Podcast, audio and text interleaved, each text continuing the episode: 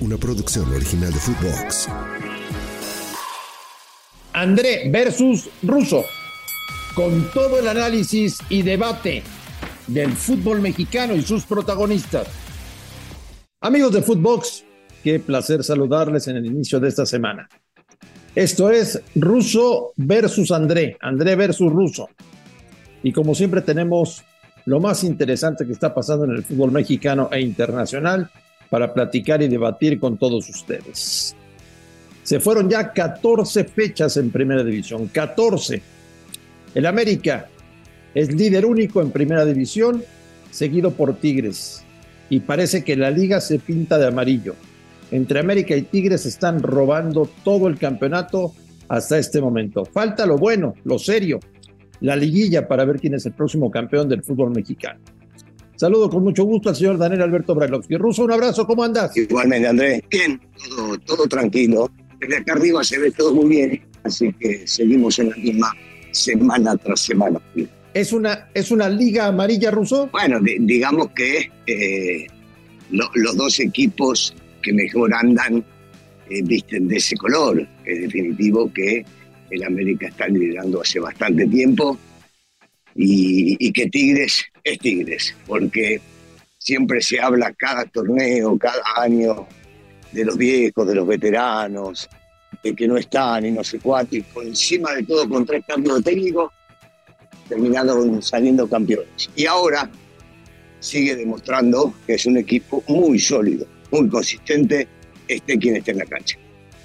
Y ganaron en Guadalajara sin Guiñac y sin Carioca, ¿eh? Bueno, ¿dónde ganaron? Bueno, en la cancha de Chivas, en, el Jalisco. está bien, pero, o sea, eh, desgraciadamente para, para el hincha de Chivas, y mira que yo respeto mucho ¿eh? al hincha de Chivas porque es una, este, una institución importante y lo siguen y siempre están atrás y siempre se bancan todas las cosas que pasan y lo siguen apoyando. Eh, el público lo sigue haciendo grande porque el público de Chivas es grande, pero seamos honestos, Andrés. Lo que, lo que presenta Chivas en la cancha hace mucho tiempo no es lo que el aficionado quiere. Entonces, ir a ganarle a Chivas en su cancha, como lo hizo Tigres, que es Tigres encima de todo, no es una cosa eh, complicada, ¿estamos de acuerdo? Totalmente. No, y además, después de ver lo que está pasando con Chivas, parece que lo del torneo anterior fue un milagro, ¿no? Es que en realidad lo hablábamos tú y yo muchas veces el torneo pasado, mucha gente se enojaba de Chivas porque en realidad yo decía que me parecía una, una cortina de humo todo esto que sucedía, me parecía algo que no era lógico por los partidos como los encaraba Chivas y cómo jugaba, pero bueno, tuvo el mérito que jugando de esa manera llegó hasta la final, pero sigo sosteniendo que aquello fue un espejismo y lo terminó demostrando Tigres en la final. La polémica del momento, señor Brailovsky, en el fútbol mexicano. La lesión de Brian Rodríguez. ¿Qué pasa? A ver, ¿qué pasa? Hay quienes piensan que Gallardo fue a lesionar, hay quienes piensan que se trató de una jugada desafortunada y de mala suerte. Yo no creo que Gallardo haya ido a lesionar, pero yo no sé cómo ves tú todo lo que ha sucedido en las últimas horas después del partido en Monterrey que ganó la América 3 por 0. Mira, que, que no se ofenda a nadie de lo que alguna vez pisamos una cancha de fútbol. Sabemos que hay, y vos estuviste de muchísimos años dentro de una cancha viendo estos partidos y todavía partidos más importantes de mundiales y de, mil cosas. En la cancha se dicen muchísimas cosas. Los futbolistas, y me ha tocado, he insultado y me han insultado. He dicho cosas que no debía y me han dicho cosas que no debía. Pero de ahí a llevarlo al extremo, y hablo solamente de esta jugada en específico, de que Gallardo pudo haber dicho o no, no lo sé, no estuve en la cancha. Las cosas que dicen que dijo. De ahí a pensar que esta jugada él lo lesionó, ahí me parece injusto.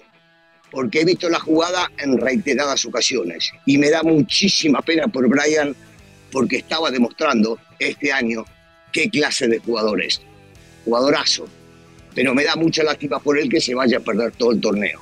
Pero por el otro lado, cuando ves la repetición de las jugadas, Andrés, uno se da cuenta que Gallardo pudo ir a pegarle o pudo ir a hacerle una falta pero en ningún momento está provocando que quede la pierna de Brian por debajo y que se termine lesionando.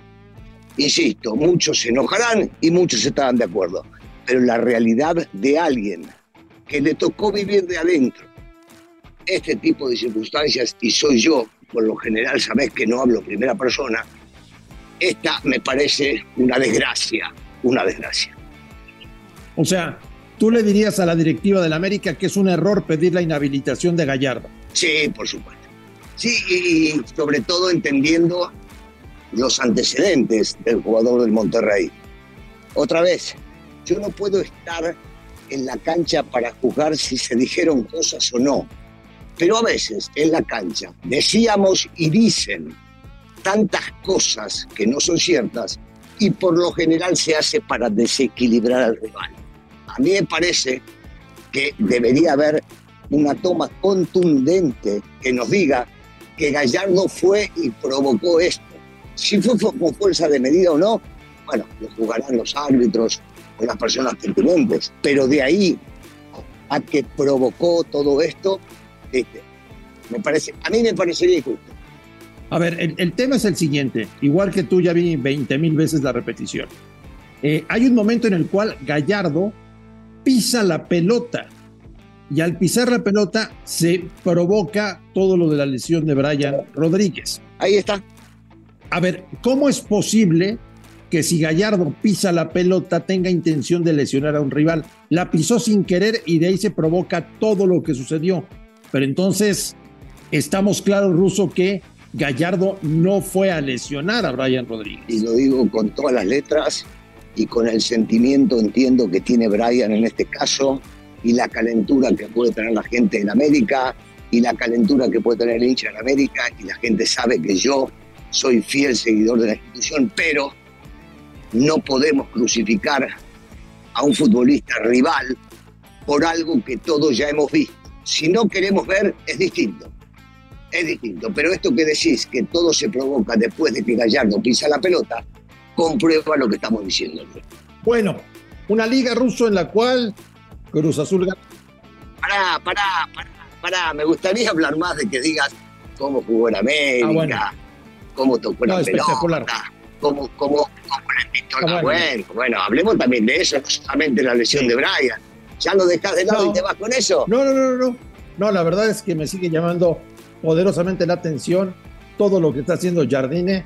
Eh, hacía mucho tiempo que el América no generaba tanta expectativa. Y mira que con Solar eran primeros lugares, con el Tan Ortiz también eran primeros lugares, pero este América, por el estilo que tiene, es el ADN que tanto reclamaban los americanistas. Y Jardine le dio al clavo.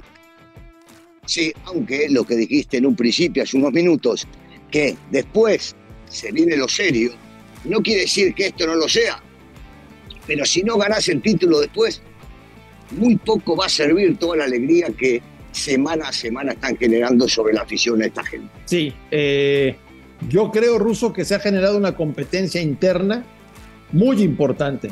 Eso es mérito del técnico, ¿eh? porque provoca que durante la semana los jugadores estén al 100 para tratar de ganarse un puesto en el 11 titular y aún así, vaya, el América ganó el partido y le pegó un baile al Monterrey sin Kevin, sin Diego Valdés y sin Quiñones, sin esos tres jugadores. Sí, y, aflojando en el segundo tiempo, jugando más tranquilo, sabiéndose ganador eh, por el resultado, por la desgraciada expulsión de, de, Mesa, que eso terminó seguramente complicando y mucho. Al Monterrey no es lo mismo jugar con 11 y menos si Mesa no está en la cancha como lo venía haciendo entonces sí, por supuesto, se generan muchas cosas, hay mucha competencia y ojalá sigan así, pero yo sigo insistiendo. ¿eh? Monterrey cuando recupere a todos va a ser candidato. Ahora, al día de hoy, Russo, el América no ha ganado nada, ¿eh? Ah, ¿eh? sí, ganó partidos, por supuesto, estamos de acuerdo. A ver, en el América siempre decimos lo mismo, cada vez que empieza un torneo, es levantar la copa o desgraciadamente disfrutar durante el año y después la frustración del fracaso de no haberlo levantado. Cruz Azul gana su primer partido del torneo como local, increíble, hasta la fecha 14. Eh, León me parece que está más pensando en el Mundial de Clubes que en la Liga. Y por lo demás, una jornada en la cual Pumas vuelve a perder, segunda derrota consecutiva del equipo de Mohamed. Eh, También pesó la expulsión de Huerta, ¿no? Pesó la expulsión del chino Huerta, estoy de acuerdo contigo. Pero en general, Russo, pues está cerrando la liga.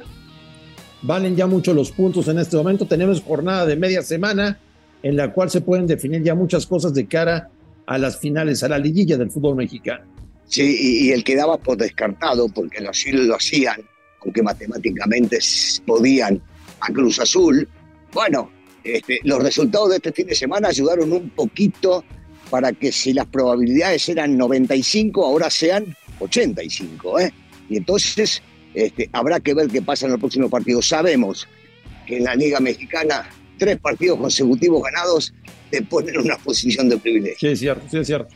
Otro tema ruso, eh, la sub-23 que está en los Panamericanos de ganó Uruguay y terminó con una bronca el partido, ¿eh? no sé si la viste. Sí, sí, sí. Bueno, primero eh, decir y dejar en claro que ganó el partido que tenía que ganar. Así de simple.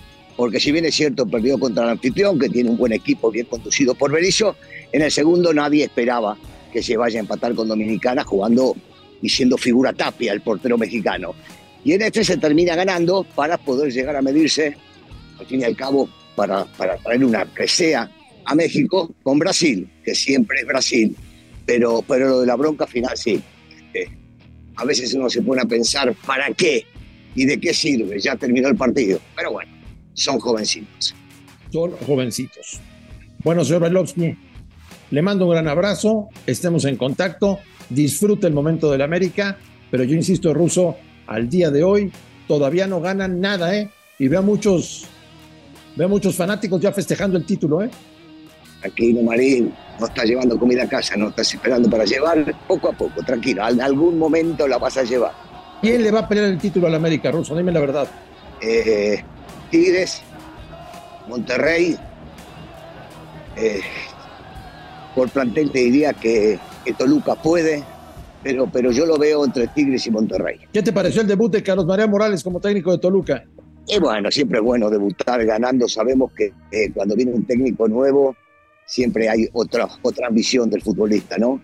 Eh, terminó apareciendo Villegas cuando prácticamente no jugaba, Pinuelas prácticamente no jugaba, le dio posiblemente otra cara y habrá que ver, habrá que ver, pero qué bueno por él, por Carlos María, que le dio mucho al Toluca y el Toluca le dio mucho a él, ojalá este, le pueda llegar a ir bien.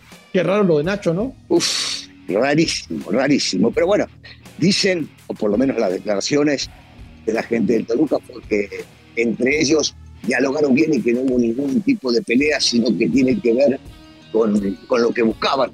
Ellos sabrán difícilmente nos enteraremos. Bueno, vos posiblemente sí que sos amigo de Nacho, pero la gente en general difícilmente sabremos cuál es la verdad. Le pedimos a la gente que nos califique con cinco estrellas. Aquí estamos en Footbox. Ruso contra André, André contra Ruso, como todas las semanas analizando lo más importante del fútbol mexicano e internacional. Señor Velovsky, fuerte abrazo, estamos en contacto. Igualmente, André, un saludo para toda la gente que nos sigue. Y bueno, esto fue André contra el ruso, André versus ruso. Los esperamos en una próxima emisión a través de Footbox. André versus ruso. Una producción original de Footbox.